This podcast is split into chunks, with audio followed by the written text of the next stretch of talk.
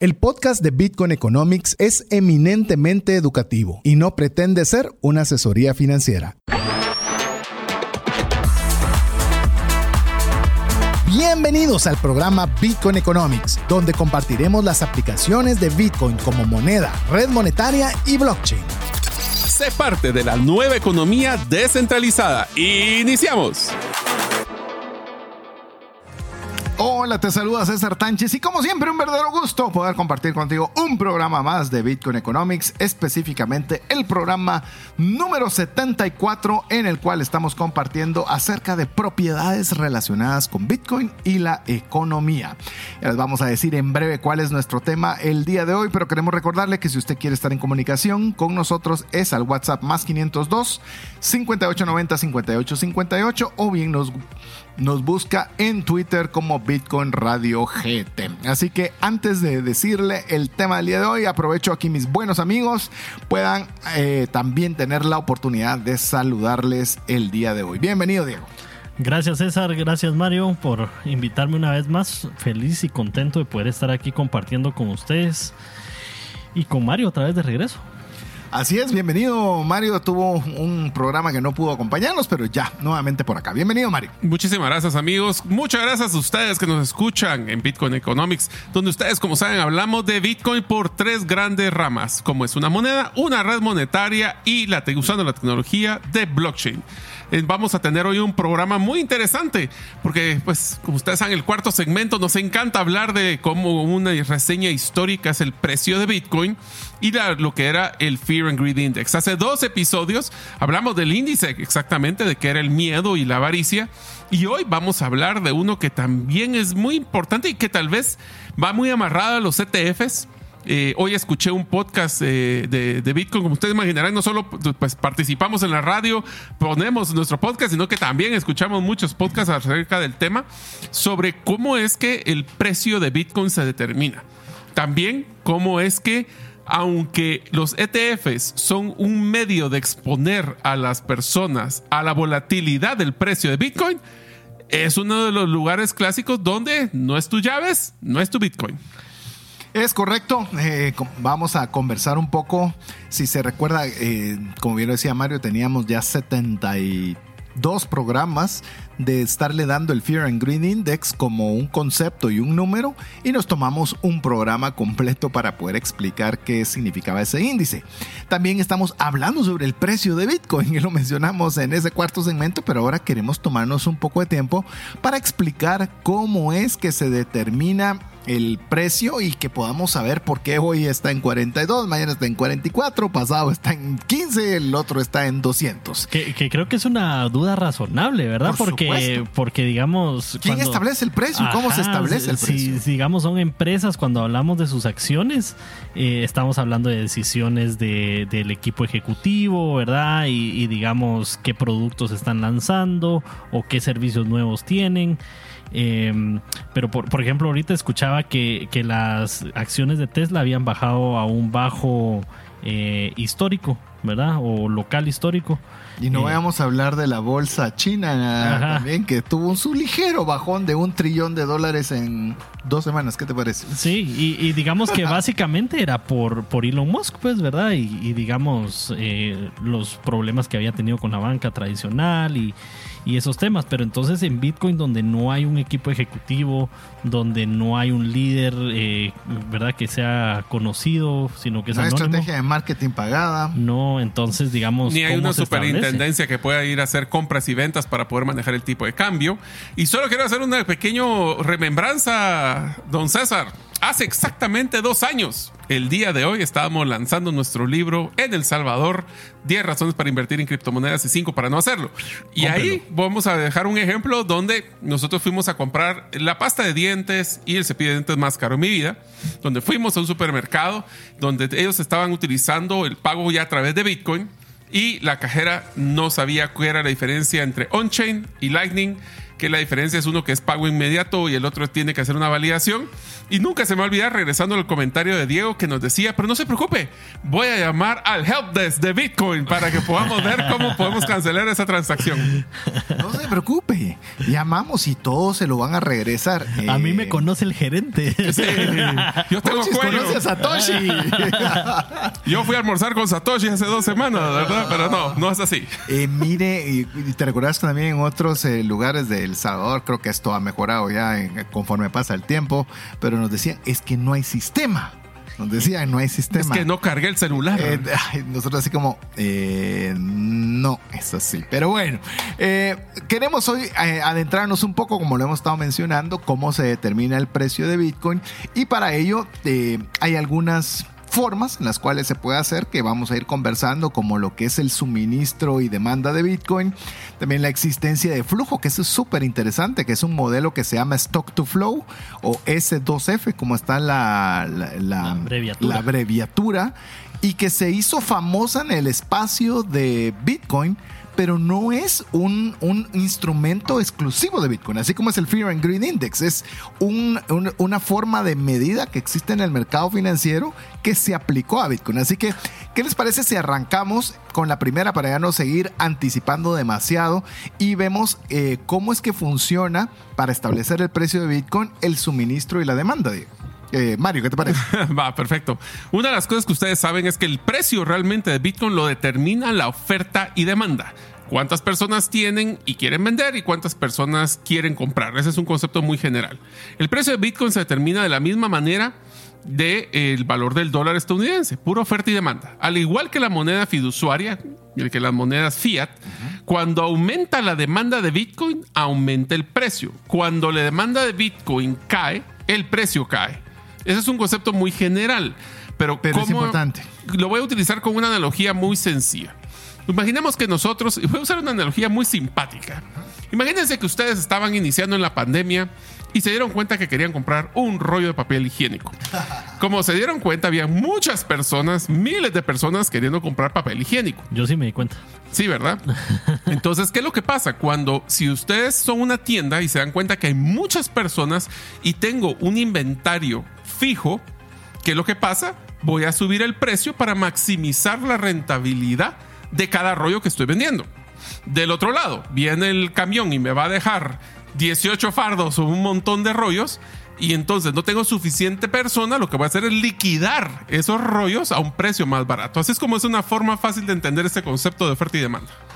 De hecho, eh, quiero mencionarle algo que usualmente me he cuestionado y digo, ¿por qué los bienes raíces en Guatemala, sin, sin decir nada específico, sino como un ejemplo de pensamiento para que usted lo tenga en el caso de Bitcoin, digo, ¿por qué es que es tan elevados los precios de los bienes raíces, de los apartamentos en general en Guatemala? Y la respuesta recae sobre esto. Si hay personas que están dispuestas a pagar ese precio por ese bien raíz, entonces es un precio justo. ¿Por qué? Porque la gente está dispuesta a pagarlo.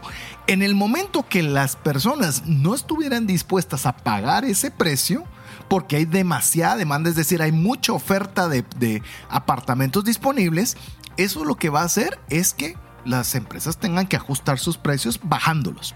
Inclusive quiero decirles que yo escuché esto del presidente de El Salvador, en el cual, adelantándonos a las noticias que tenemos preparadas, ha sido reelecto Nayib Bukele por cinco años más en El Salvador, que es una buena noticia para el espacio de Bitcoin. Le decían que por qué no ponía una restricción de precios para la compra de, de propiedades. Y eh, porque eh, ya eras- estaban subiéndose demasiado de precio.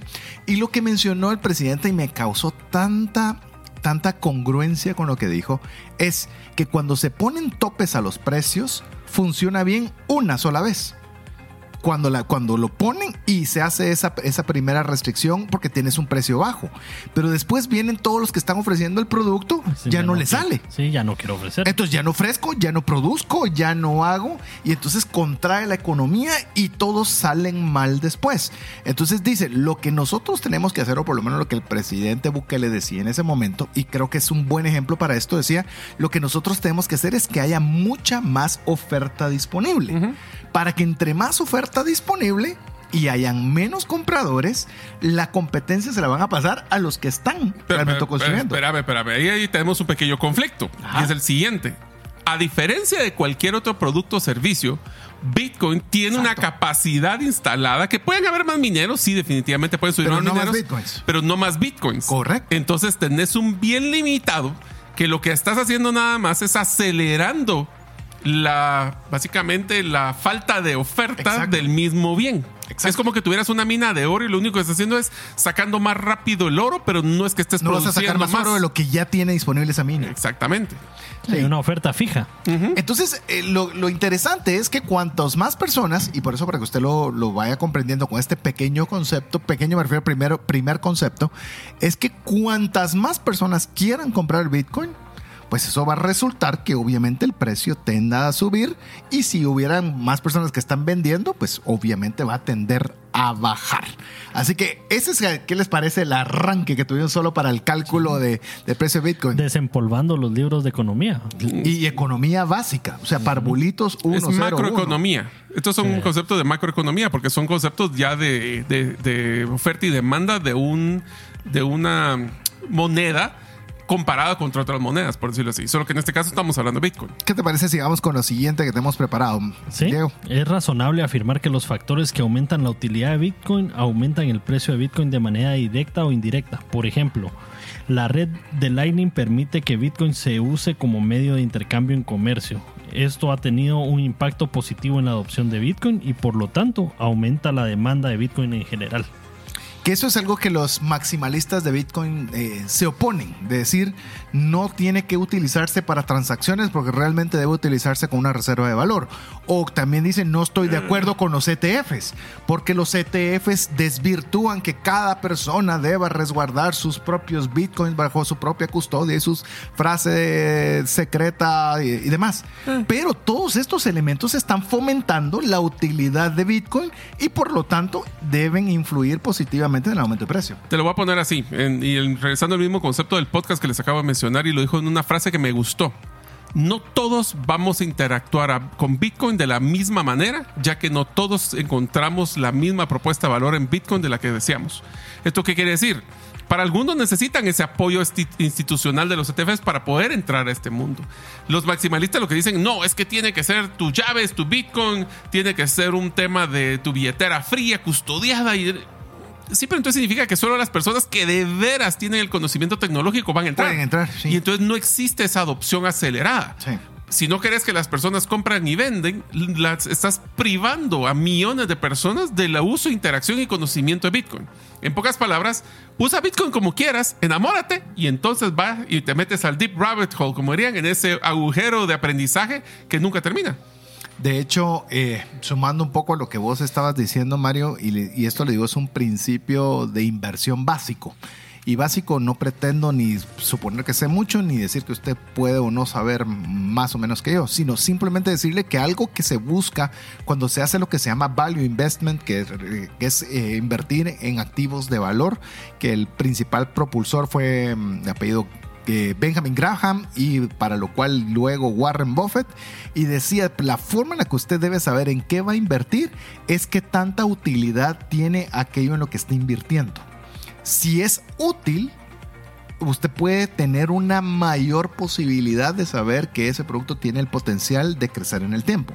Entonces, cuando nosotros vemos también Bitcoin, no solo como un 0, un 1 o un montón de ceros hacia atrás con 8, 8 decimales o lo que fuere, nosotros lo vemos con la utilidad. La utilidad, sin lugar a dudas, le da un resguardo. Yo quiero decirles algo, he estado hablando con muchas personas, de hecho con algunas asociaciones, y algo que les digo, miren, somos tan... eh, afectos de casi cualquier cosa para que te quiten tu propiedad privada, como tuvimos un programa de propiedad privada.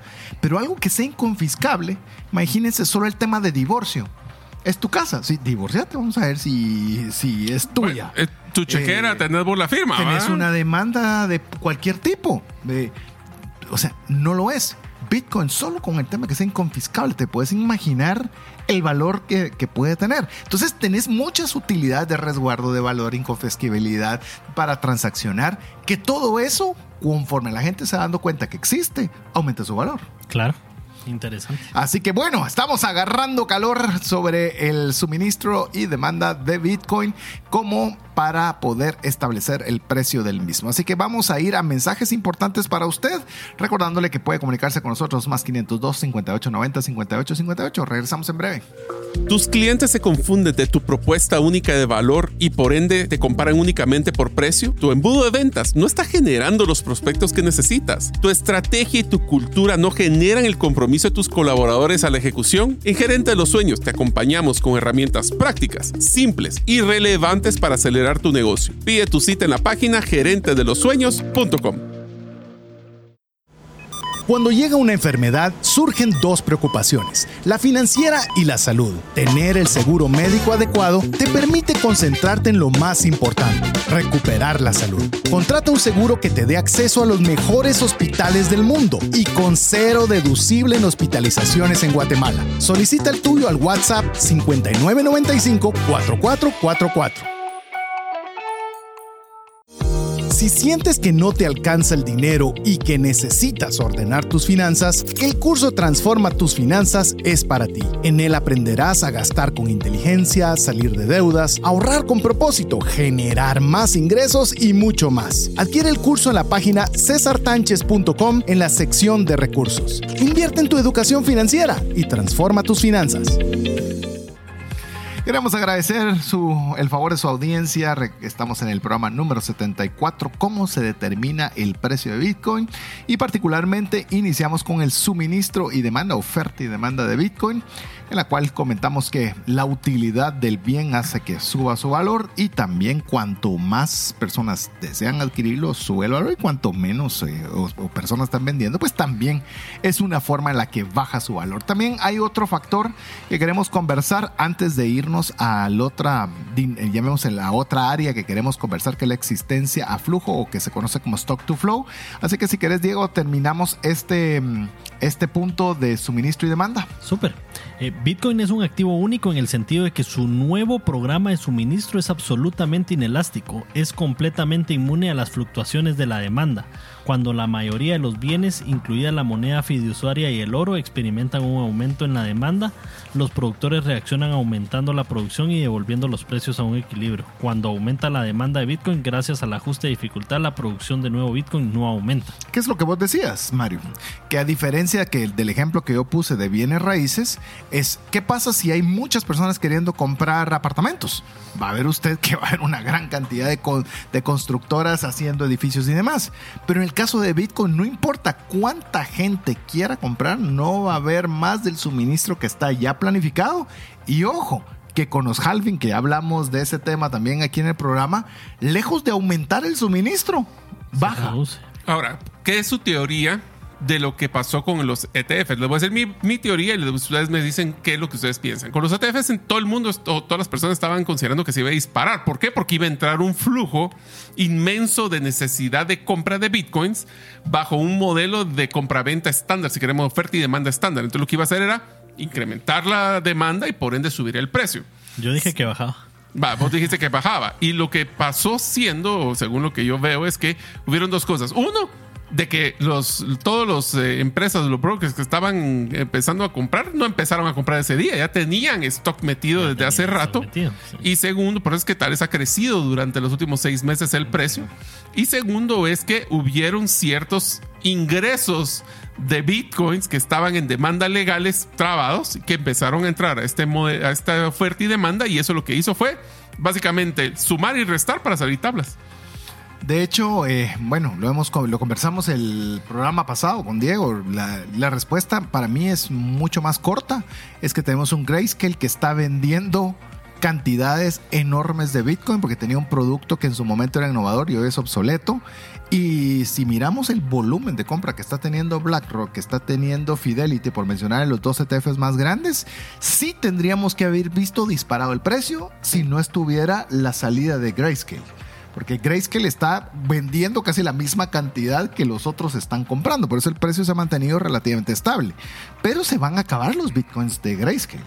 Y el halving va a venir. Es decir, si, la, si, si el ritmo de compra continúa con el halving y, la, y que se comiencen ya a no ver esos bitcoins disponibles de Grayscale, no tengo la menor duda de que estamos ante un efecto que yo le llamo efecto resorte, el cual definitivamente va a ser un, un incremento importante. Pero eso, por eso tenemos nuestra, nuestro pronóstico de precio de Bitcoin para el 31 de diciembre. Vamos a ver qué pasa. Pero bueno, ¿qué te parece, Diego, si iniciamos conversando un poco también de, para lograr establecer el, o determinar el precio de Bitcoin, un poco cómo funciona este modelo del stock, to flow?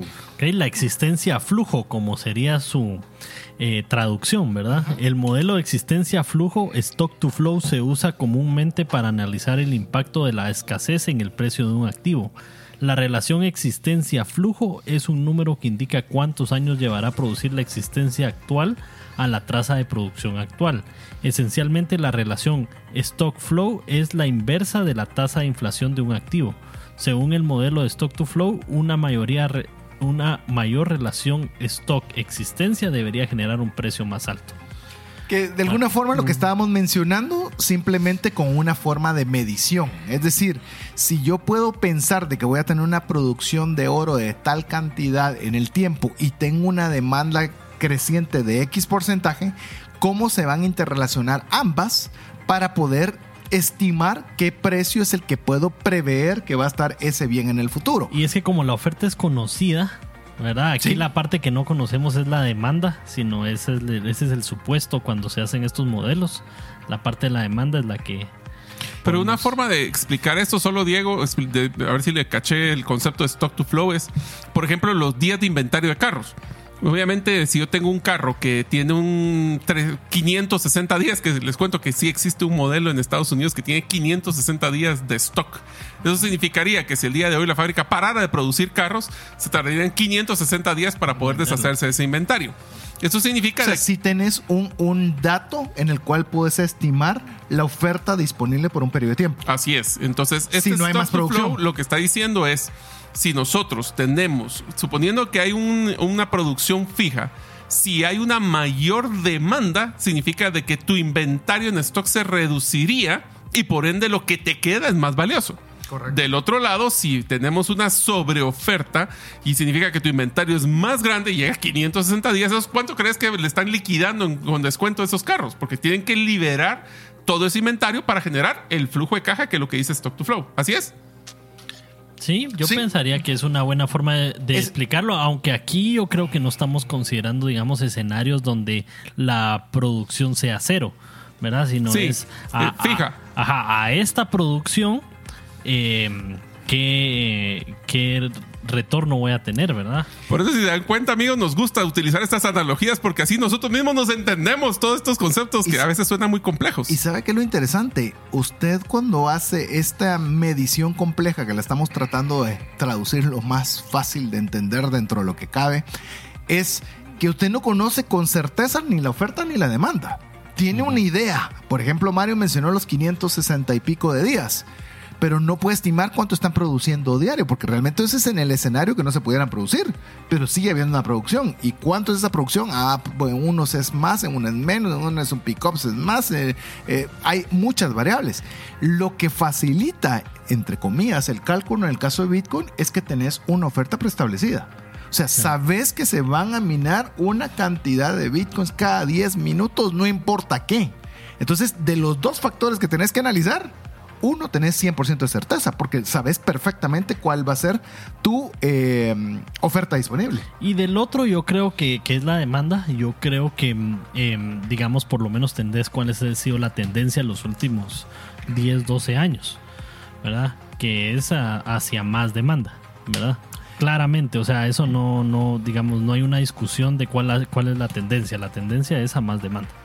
Sin lugar a dudas. Entonces, solo para ir aunando con este de eh, Stock to Flow, el modelo Stock to Flow, es que cada, hay que tomar en consideración que específicamente en el caso de Bitcoin, cada cuatro años la, digamos, la cantidad de Bitcoin disponible se reduce a la mitad. Y así se reduce el nuevo, la, digamos, la cantidad de bitcoins que están disponibles en el mercado, aumentando la relación stock flujo, que es la, forma de traducirlo en español, o existencia de flujo, y hace que Bitcoin sea aún más escaso, suponiendo que nosotros te, o llamemos la oferta, no, perdón, la compra normal, voy a decir cualquier cosa, de Bitcoins es de 100 y están ingresando 120 nuevos al mercado, decís, bueno, se está comprando una buena cantidad. Pero ¿qué pasa si esos 100 se reducen a 50 y la oferta, y llamémosla, el deseo de compra sigue siendo de 100? Sí. O sea, ya no hay, lejos de haber más bitcoins, hay menos y la y llamemos el deseo de compra se ha mantenido. Olvídate que aumente, sí. que se mantenga. Eso genera cabalmente que haya que el Bitcoin sea más escaso y consecuentemente suba de valor. Sí, y yo creo que la parte que no conocemos a ciencia cierta, que es la demanda, eh, también, digamos, parte del riesgo es de que puede ser muy volátil, ¿verdad? Es así como aprobaron los ETFs, una demanda volátil de, de, Bitcoin, ¿verdad? O, por ejemplo, lo prohibieron en 45 países. Bueno, puede, puede, se puede ver una, una reducción de esa demanda.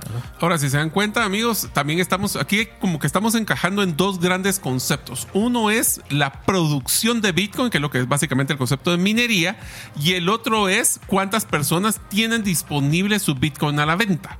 Correcto. Entonces, adicional, tener razón. Adicional, son dos cosas diferentes. Entonces, lo interesante aquí es que hasta cierto punto podemos decir que la producción de Bitcoin es bastante estable. Porque sí, entran nuevos mineros, pero no es como que vayan a triplicar en, unas, en un mes la cantidad de minería que existe en el mundo. Del otro lado es puro concepto de oferta y demanda de quiero vender o no quiero vender, como que fuera la bolsa de valores. Pero entren aquí al pensar, se recuerdan el concepto de la inteligencia emocional de las ballenas contra lo que es la mayoría de las personas. Cuando el precio se dispara, es cuando las ballenas o los que tienen muchos bitcoins son los que venden porque están en vez de estar pensando que quiero comprar porque está subiendo, están vendiendo porque pueden vender con una ganancia. Entonces existe esa tendencia que son los candelazos que le llamamos nosotros de cuando está subiendo de repente se cae el precio. ¿Por qué? Porque alguien agarró una cantidad fuerte de Bitcoin y lo puso en el mercado para poder venderse. Y de la misma forma, cuando baja el precio, las personas quieren salir de su dinero o de sus Bitcoin y por eso es que baja estrepitosamente el, valor en el tiempo. Mirate este dato que tenía ahí. Los, las personas que no venden su Bitcoin, eh, este, este dato está a octubre del 2023. Representaban el 76.09%. Las que no venden. Las que no venden. Del, del total de la oferta. O sea, uno de cada cuatro personas es la única que está metiendo al mercado sus Bitcoin. En las otras tres, cuartas partes están esperando esos mineros para que produzcan para guardar otro Bitcoin más. ¿Te imaginas? Eso hace que todavía, llamemos la, la escasez de Bitcoin sea todavía más fuerte y esto influye en el precio de Bitcoin, que va a ser lo que vamos a ampliar en el próximo segmento. Específicamente, cómo influye la escasez de Bitcoin en el precio. Vamos a mensajes importantes, regresamos en breve.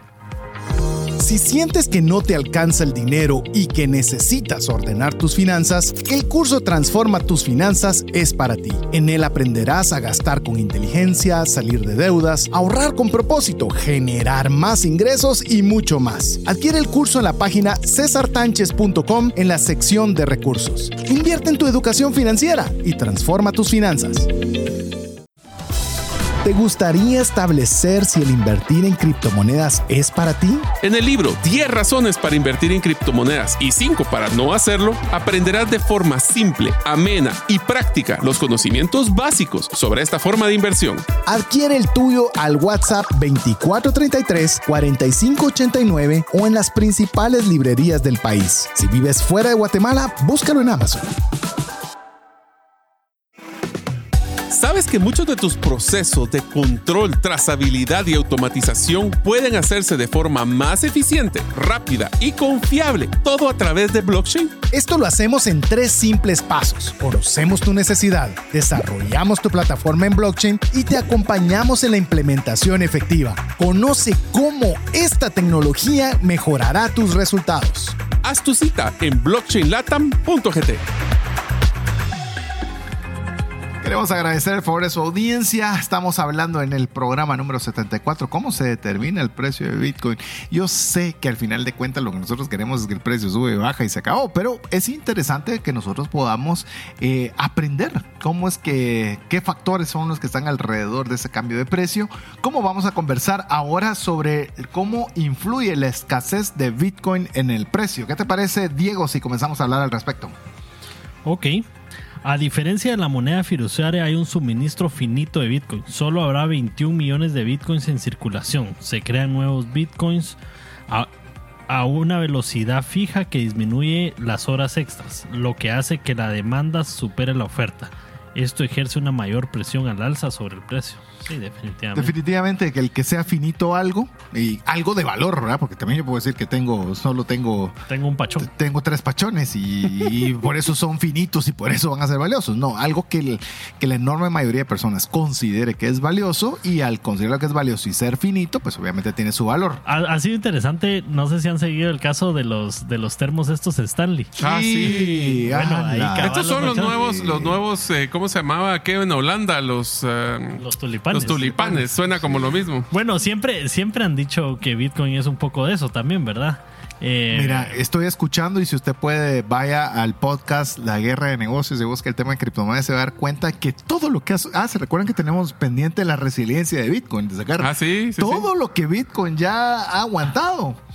Eh, ya le han dicho de todo y ahí sigue, ahí sigue. Pero sin duda la limitación de cuántos bitcoins disponibles es un factor. ¿Te parece mi estimado Mario si vos vas con el siguiente? Además, tenemos que tomar en cuenta que la futura política monetaria de Bitcoin se conoce absolutamente. Aquí no hay sorpresas en Nada. ese sentido. Lo que brinda a los inversores una gran confianza que la inflación se introducirá o aumentará en una fecha posterior. O sea, no existe actualmente un, se llama por eso es un bien deflacionario, si lo queremos llamar hasta ahorita, porque no está basado en qué tan competitivo es Bitcoin contra otras monedas. Él no se compara con otras monedas, eso lo hacemos nosotros. Él está claro de que es un proceso algorítmico de generación y que el precio va a ser oferta y demanda. Si el dólar sube, el dólar baja o hay, un hay unos temas macroeconómicos que afectan, ya es sobre el precio, pero no sobre la oferta y demanda que está teniendo. Yo creo que de alguna forma también esa certeza es bien interesante, porque si algo tenemos es que hay incertidumbre en todo. No sabemos cuántos trillones de dólares más imprimirá Estados Unidos, no sabemos el nivel de inflación y ojo, si usted comienza a oír los extractos de lo que la persona que reside la Fed, que es Powell, comienza a hablar y decir que la deuda de Estados Unidos está fuera de control y, no- y, lo, y lo oye de la persona que dirige, dice uno, de verdad, eh, todos los caminos, como dice Diego, llevan a Bitcoin. nos llevan a Bitcoin. Otro factor también de cómo influye la escasez de Bitcoin en el precio es que comparativamente la creación y la distribución de la moneda fiduciaria es potencialmente infinita e impredecible. Lo que estábamos comentando ahora. La mayoría de los bancos centrales apuntan a una tasa de inflación relativamente baja. Énfasis en relativamente porque es relativamente lo que menos tiene de relativo, pero estas tasas están sujetas a cambios por parte de un pequeño comité que en cualquier momento pueden mover todo un mercado. Vos sabés que ese es uno de los factores que cuando vamos a Bitcoin Conference eh, existe mucha crítica hacia el IFC, hacia el, hacia el Banco Mundial, hacia las diferentes eh, instituciones gubernamentales, porque la decisión de, diremos, 20 personas en el mundo afecta los millones de personas que están abajo de ellos en temas monetarios. Estás hablando que solo para el tema de los ETFs, ¿cuántos, de, cuántos tomaron la decisión? ¿El comité de cuántos era? Cinco. cinco. Cinco. Cinco personas. Vaya, el World Cinco. Bank y el IFC son personas, estás hablando de 5 o 10 personas, entonces sumamos esos cuatro, son 20 gentes. Ah, vos decías de todas las instituciones. Sí, Sí, yo pensé entre- que de o una. sea, de todas las instituciones que afectan y que toman las decisiones de cómo va a valer tu dinero, ah, hablamos fiat en dólares, quetzales y todo eso, son 20 personas y afectan millones. En cambio, en O sea, Bitcoin ¿te es afectan transparente. a vos? Sí. Me afectan a mí, te afectan a usted, amigo y amiga. Yo no sé si a ustedes no les da miedo eso. Sí, porque O sea, mira, es este dato que, que ¿Y qué me intereses va? que me compartían aquí ayer, ¿verdad? Teníamos eh, el precio promedio de las casas en Australia. ¿verdad? Y bueno, una gráfica bien bonita, así hacia la, hacia la derecha, ¿verdad? Creciente. Eh, ahora, el precio de esas casas valoradas en Bitcoin. Y es una, una gráfica gráfica totalmente opuesta, ¿verdad? Entonces te hace pensar qué tanto el precio de estos activos que consideramos, pues no sé, algunos inversionistas tal vez lo consideran como competencia de Bitcoin o, como alternativas de Bitcoin eh, de, de inversión principalmente. Eh, dicen, bueno, pero es que mira cómo está el mercado de bienes raíces, ¿verdad? Está pujante y todo. Pues sí, pero ¿versus qué? ¿Versus quetzales? Pues sí, tal vez todo está creciente, ¿verdad? O versus dólares, pues todo está más alto. Pero versus Bitcoin, miremos cómo, cómo está, ¿verdad? Y ahí ya no es tan bonita la comparación, ¿verdad? O no a todos les gusta. Cabal. Y yo creo que todavía esto tenemos que tener un poco de, de, de añadirle algo, porque usted dice, sí, pero entran los ETFs y tú. Mire, yo he conversado en esta última semana con cualquier cantidad de personas que son altamente inteligentes, capaces, emprendedores, empresarios, y no tienen ni la más remota idea de qué es Bitcoin. Ni siquiera. Estamos hablando que la adopción, o sea, gente que realmente sepa qué es Bitcoin lo está utilizando, estaba buscando estadísticas, pero estamos hablando de 5%. 5% alrededor del mundo es que tiene alguna interacción con un criptoactivo. No digo solo Bitcoin. Va, pero entonces. Es sumamente bajo. No, sí, no solo es eso, pero también tomate en cuenta de cuánto ese mismo porcentaje son personas que han tenido interacción con monedas digitales. Y ahí te das cuenta de que Bitcoin, aunque realmente todavía, inclusive muchas personas, puede ser que hayan tenido interacción con Bitcoin y se- ni siquiera se hayan enterado. ¿Por qué? Porque utilizaron como por ejemplo lo que hizo Strike, donde utiliza un POS, donde las personas pagan con su tarjeta, mueven el dinero y todo es en una red de blockchain y de Bitcoin. Y ellos jamás se enteraron de que fue Bitcoin el que movió su dinero. Pero aún así es muy poco. Es decir, Sí, es- entiendo lo que, lo que me estás diciendo, pero estás hablando que aún con esa tecnología no llegas ni al 5% de uso en todo el mundo.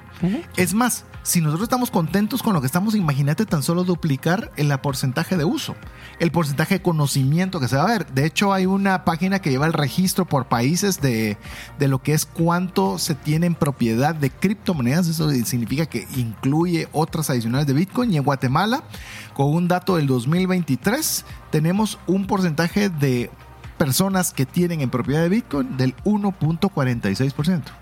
Y me imagino Eso que es. ahí lo que rastrean es número de billeteras. Billeteras por, uh, Por- área por- donde por- se por IP. Que Por solo IP. vos cuántas, cuántas eh, billeteras tenés. Exacto, eso Ajá, te iba a decir o sea, todavía. Este dato todavía es incorrecto porque ¿cuántas direcciones puede tener la misma persona? O sea, estamos hablando de billetera, no de personas específicamente. Sí, yo creo que el dato lo tienen ellos de billeteras.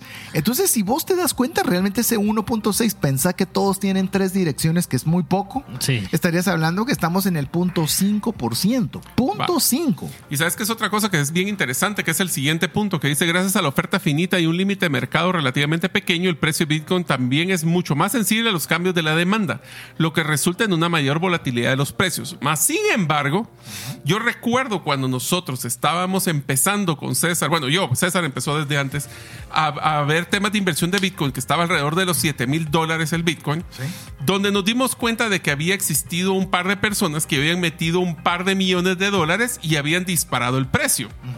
Ahorita, ¿cuánto es lo que llevan los ETFs metiendo de dinero a Bitcoin? Ya lo vamos a ver en las noticias, pero es absurdo. es- ¿Y cuánto ha crecido el precio? Flat. Eh, Entonces flat. ya no existe, ya no es posible, como en otras criptomonedas, que una persona pueda meter dinero o sacar dinero, influenciar radicalmente. Sí influye, pero no radicalmente el precio. Entonces, yo lo miro como, como que si fuera un sub baja, que cuando estamos, cuando tenés poco market cap o poca cantidad de dinero metido en la criptomoneda, cualquier cosa dispara para arriba, dispara para abajo.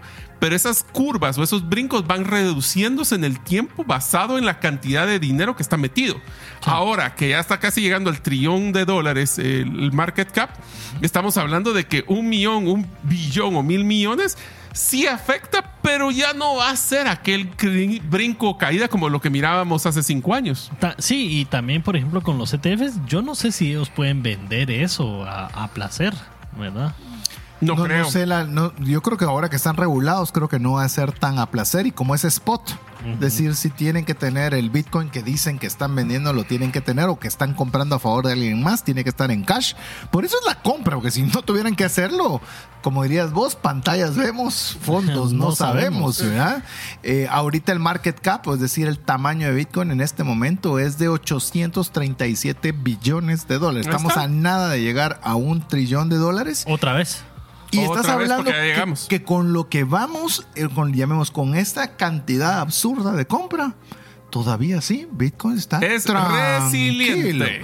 Así que el- a los que nos gusta la volatilidad, está bastante Aburrido. tranquilo. Está bastante tranquilo. Pero bueno, lo que vamos a hacer es nuestra última pausa para regresar al cuatro- cuarto segmento donde vamos a hablar sobre el precio del Fear and Greed Index y las noticias de la semana. Que le puedo decir algo. Ya no las estamos recolectando con tanto tiempo porque están cambiando tanto que las agarramos las del sábado porque están serias. Y hoy habían otras del lunes interesantes, pero tendremos que dejarlas para otro programa más. Vamos a mensajes y regresamos en breve. ¿Deseas aprender a invertir en criptomonedas y no sabes por dónde iniciar? El curso Realizando tu primera inversión en criptomonedas te guiará desde cero hasta realizar tu primera inversión. No necesitas experiencia o conocimiento previo. Adquiere el curso en herramientasprácticas.com e ingresa el código Bitcoin Economics para poder obtener 5 dólares de descuento. Si sientes que no te alcanza el dinero y que necesitas ordenar tus finanzas, el curso Transforma tus finanzas es para ti. En él aprenderás a gastar con inteligencia, salir de deudas, ahorrar con propósito, generar más ingresos y mucho más. Adquiere el curso en la página cesartanches.com en la sección de recursos. Invierte en tu educación financiera y transforma tus finanzas.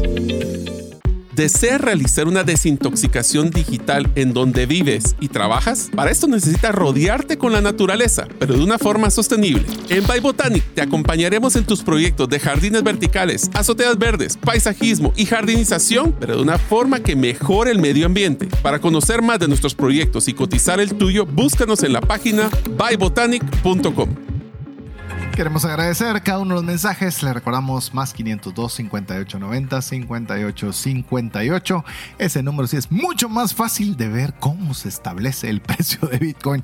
Pero al menos usted ya puede repasar este programa las veces que usted quiera a partir de dos días, en tres días realmente del día de hoy. Ya lo tenemos disponible en podcast. Si usted eh, no sabe que tenemos un podcast, búsquenos como Bitcoin Economics y ahí usted puede repasar todos los programas que hemos tenido hasta la fecha. Pero bueno, arranquemos entonces ahora sí con el precio de Bitcoin y el Fear and Greed Index, Mario.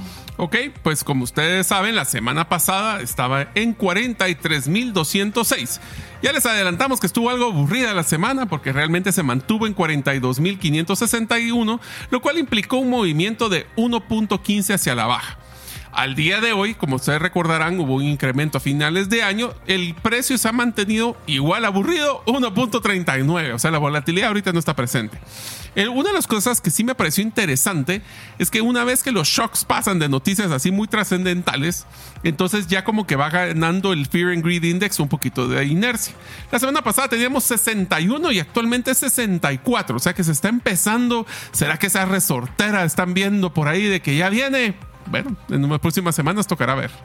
Así es, así que a pesar de que hubo una baja de un 1% de la semana anterior a esta, eh, llamemos, está optimista el mercado. Está Así muy es. optimista el mercado. Así que arranquemos con las noticias, Diego.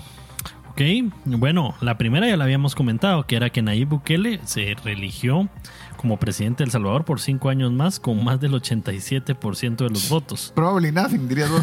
Y deja eso, o sea, creo que es el porcentaje más alto de No, fue una aceptación. tunda y creo que ganaron 58 de 60 escaños. O sea, fue una bueno, el paliza. segundo lugar tuvo 7%, pues, o sea, ahí ya la referencia de casi 10 veces uno contra el otro. Y voy a todavía corregir un poco de, de- de- de- de gramática en el caso de Diego, de que se reeligió, no, fue reelecto, porque él Sí. podría decir yo me reelegí. No, o sea, el 87% de los salvadoreños dijo queremos continuar. Y hay una noticia que no puse, pero eh, resultó un pronunciamiento de Alemania, del gobierno actual alemán, diciendo que eh, anima al presidente a que no continúe la forma en la cual está atacando la, la criminalidad y que considere los derechos humanos.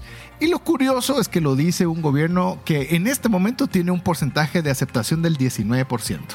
Así que una aceptación de 19% le está diciendo a una aceptación del 87%, cómo debería llevar las cosas. Vos dale. Vos decís, debes decir al Bukele conociendo. Y aquí, Con lo que le ha de preocupar. Pero, ¿qué tiene que ver eso? Que no es de, co- no es de política nuestro programa. Es que obviamente esperamos cinco años de crecimiento más en la adopción de Bitcoin en El Salvador y consecuentemente que eso se pueda ampliar a más países. muy bien. El, el tipo de el cartel de compra Bitcoin, ¿verdad? Por si ustedes no han visto esa foto, es una foto icónica donde pues está Janet Yellen. Que es Eh, una un personaje contra Bitcoin así. Interesante. Sí, era eh, exsecretaria del de- Tesoro. del tesoro, sí. ¿verdad? Y cuando, cuando esa foto fue tomada, Cabal estaba en una, mm, eh, ¿cómo se dice? Escucha del Congreso Sí, sí. o audiencia. Una audiencia. Y entonces alguien sacó un, un papel, un papel de un cuaderno, Sí. ¿verdad? Literalmente esos de, de páginas amarillas, ¿verdad? De, de- Y él estaba en la parte de atrás donde ella estaba dando la charla, es decir, uno miraba a, la- a Janet Yellen eh, Hablando. hablando y a la personaje a la par con ese, con ese cartel que decía compra Bitcoin. Entonces, la noticia es de que esta persona recibió después de ese evento, eh, o ha recibido después de ese evento, porque eso fue hace unos cinco años, digo yo. Es que él puso después el rótulo y puso su dirección de Bitcoin, lo cual implica que todos podemos saber cuál es su dirección y tiene la módica suma desde ese momento de 7 Bitcoins en donaciones. Imagínate. O sea, sí le valió la pena su, su, su cuadernito. Es que ha sido uno de los, de los mejores anuncios de Bitcoin, Ah, no, yo, fue ¿verdad? fantástico, fantástico. Pero vamos con la siguiente noticia, mi estimado Mario. Como ustedes saben, una de las marcas más conocidas de billeteras frías es Ledger y ha anunciado una colaboración conjunta con PayPal titulado Ledger Quest. La pregunta será, ¿qué, ¿Qué es? será lo que viene? No nos dijeron, pero lo que sí ya anunciaron es que viene una colaboración conjunta. Como diría Diego, probably nothing. Tal vez no signifique nada que PayPal esté haciendo alianzas ¿Será que, con le- Ledger. ¿Será que se están dando cuenta de que tenían que hacer algo para que no Strike no se los comiera vivos? Ahora yo siento que tal vez no es como la mejor decisión de parte de Ledger, ¿verdad? Recordemos que es una billetera No. fría y entonces ahora que le van a dar acceso a Ledger a tu billetera fría para Es que, que vos puedas mover tus fondos. Es que acordate de que lo que tenía Ledger es que todo lo que criticaron en el último Bitcoin Conference, que sacaron una actualización en el software que te permitía poder resguardar, o sea, ya no era una billetera fría tenía, per se, pero tenía un sistema que era opcional para poder mantener una copia de tus llaves en un Con un servidor tercero. con un tercero y era un relajo, pero tenía bueno, una puerta trasera. tenía una puerta trasera y entonces lo que pasa es que creo que esa puerta trasera puede ser que ahora la manejen a través de PayPal. Bueno, nosotros escuchamos, ¿te recuerdas, Mario, al CEO de Ledger? Y él dijo, mm, Se to- te- "Ay, no hay billeteras para todos. Y nosotros no vamos a los maximalistas que saben cuidar y saben hacer, sino queremos el mercado amplio. Y el mercado amplio está con PayPal. Otra vez, eso va a aumentar la utilidad y va a aumentar que más personas que están acostumbradas a PayPal que puedan tener exposición a Bitcoin, lo aplaudo. Lo cual, insisto, no significa que eso sea lo más atractivo que yo vea en una billetera fría, pero creo que es una buena noticia, una buena noticia para el ecosistema. Al menos eso es lo que yo pienso. Así que bueno, ¿qué les parece si vamos con la siguiente Ah. noticia? Milei, el presidente Milei de Argentina, elimina estratégicamente los impuestos sobre Bitcoin con la reforma que ha denominado Ley Omnibus, en la que está buscando una rápida aprobación. Inicialmente el proyecto de ley exigía la declaración de activos no declarados, incluidos las criptomonedas. Milei dice bye bye. Es más, usted puede invertir en Bitcoin y no tiene ni que estarnos diciendo ni avisando, ni mucho menos pagando impuestos por eso. Es Qué interesante. es Sí, no, qué bonito cuando hay un sentido de urgencia para las cosas, ¿verdad? Eh, que lo hemos estado viendo con mi ley. Sí, en otros países, lastimosamente. Eh, que, que queremos. No, dejémoslo ahí. No estamos en política. ¿Qué te parece, Diego? La siguiente. BlackRock está anunciando su ETF spot de Bitcoin en pleno Wall Street. Eso significa, para podérselo ampliar, es que literalmente donde está Wall Street, ahí está anunciando su, eh, su ETF, lo cual eh, dice mucho. Sí. Es decir, está diciéndole a todas la- la- las finanzas convencionales, eh, hay una nueva forma y nosotros estamos detrás de esto, en su pleno corazón. Es, es- es una... O sea, ya no lo tienen así como mofa. que bajo de la alfra y guardado que no, nadie se lo está vea. Ahora O sea, es...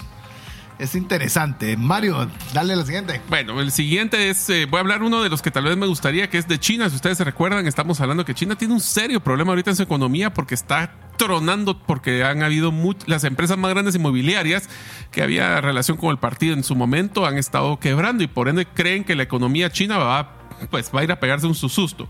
Pero interesante, uno de los administradores de los fondos más grandes de China, Harvest, lanzará su ETF de Bitcoin al contado en Hong Kong. Interesante que sea en Hong Kong, ¿verdad? Las autoridades de Hong Kong han anunciado que la aprobación del ETF Bitcoin se espera en los próximos 90 días. Así que nuestros amigos de China van a dejar de invertir en bienes inmobiliarios y van a invertir en Bitcoin. Y eso es una gran noticia porque eso ya está aprobado. Y son millones de personas. ¿no? Y la cantidad de recursos. Vos decís quién es el dueño de Estados Unidos y cuál es la respuesta. Es capital chino. O sea, muchas de las grandes empresas que vos puedes decir, ah, el Empire State es el corazón de Nueva York. Pregunta quién es el dueño del Empire State. Es un fondo de inversión chino. Correcto. Pero te voy a dar un dato bien interesante solo para que lo vean. ¿Cuántas veces ha prohibido China Bitcoin en China? Uf, o ha matado, ha matado el Bitcoin en China como 17 veces. Y ahora van a sacar su ETF.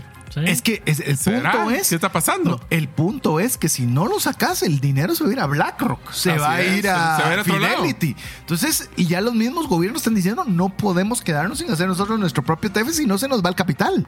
Y eso es bien interesante. Voy con la siguiente noticia, así es lo que Diego prepara la próxima. ARK Investments ha aumentado su asignación óptima de inversión en Bitcoin al 19%. Eso es el triple de su recomendación desde el 2022. Es decir, en ese momento era, usted debería tener en Bitcoin un 7%, y un 7% es un montón. Nosotros le animamos incluso que tenga el 1%. Ahora estos grandes fondos de inversión están diciéndole 7, muy poquito. Por lo menos tenés que tener un 19% de tu tesorería para tener un portafolio bastante balanceado. Probably nothing, como diría Diego, probablemente nada. ¿Por qué no le comentás el de BlackRock y Fidelity, Diego? Eh, Ah, sí. En solo tres semanas, BlackRock y Fidelity poseen un total combinado de 130.059 bitcoins por un valor de 5.600 millones de dólares para sus ETFs al contado de Bitcoin. El Salvador posee 2.825 y MicroStrategy posee 189.150. Estás hablando de que el inversionista más tradicional, el que ha estado peleando por Bitcoin, el que cada vez que puede compra, que es, es eh, Michael Saylor con MicroStrategy, tiene 189.150 a través de los últimos 10 años. se ha endeudado, ha vendido bonos, ha vendido acciones, ha hecho de todo para lograr tener 189 es un montón. Y en menos de un mes, BlackRock y Fidelity ya van pegándole 130 mil. no, es que es obsceno. Es que es, Esa es la resortera que viene, hombre. Qué increíble. Y El Salvador, que le han tirado, que va a quebrar el país y que qué bárbaros. Son 2.825. Solo para poner en referencia la compra que están haciendo estas grandes instituciones es increíble. Ahora bien, Oiga esto, lo que le mencionaba de Grayscale. Grayscale ha vendido ya más de 100 mil bitcoins en poco menos de dos semanas. Y adivina quién les compró. Exacto, ese es mi punto. Por eso es que no miras un aumento en precio. Te están, están comprando 130 mil, pero Grayscale está vendiendo 100 mil. Es decir, ahí se está compensando, pero se les va a acabar. Tenían 500 mil lo máximo. La, la, resortera viene. Ya no es Winter is coming. el el boy viene. a ver, y les, eh, ya que estamos por terminar, esta es una noticia rápida. Charles Schwab, que es otro monstruo financiero en Estados Unidos, ha anunciado que ya viene su ETF spot de Bitcoin. Ah. Ya se dio cuenta que no puede no entrar a la fiesta. Y ahí no va a haber uno de estos, eh, de los eh, Grayscale, que le va a poder estar dándole. Ahí va a tener que ir al mercado a comprar. Mm, ¿A quién le va a vender? Tú y yo, si es que quieres, yo, ustedes, aguántense. Así es. Mire, ya, esta la quiero decir rápido porque esta si no se va a quedar sin, sin vigencia. Hace exactamente dos años, Libra, que era la criptomoneda estable fallida de Facebook, fue oficialmente cerrada y vendida. Ni la vimos y tronó. Su antiguo líder de proyecto, David Marcus, se ha comprometido a dedicar toda su vida a Bitcoin y Lightning. Por Todos los caminos llevan a Bitcoin, pero viste, esa libra no valía una libra, valía onzas. Así que bueno, hasta aquí nos dio el tiempo para contarle de noticias para que usted esté informado de cómo es y por qué es que está esa fluctuación o cómo se determina el precio de Bitcoin. Llegamos al final. Mario, Diego. Muchísimas gracias amigos, espero que ustedes les esté llamando la atención. Yo sé que a veces utilizamos terminología un poquito compleja, técnica, pero tratamos de usar analogías que sean relevantes para ustedes y vamos a tratar de mantenerlos actualizados en un mundo de Bitcoin. Por supuesto, cuando estemos hablando en 100 mil dólares, se acordarán de estos días cuando hablamos de los 40. Ahí estará la cápsula del tiempo. Y sin importar el precio de Bitcoin ni otros factores, ¿cómo fue que dijiste Mario? Macroeconómicos, y microeconómicos. Eh, recuerden que todos los caminos llevan a Bitcoin. Así que en nombre de Mario López Salguero, Diego Villegas, su servidor César Tánchez, esperamos que el programa le haya agregado mucho valor y esperamos contar con usted la próxima semana si así Dios lo permite. Mientras eso sucede, que Dios le bendiga.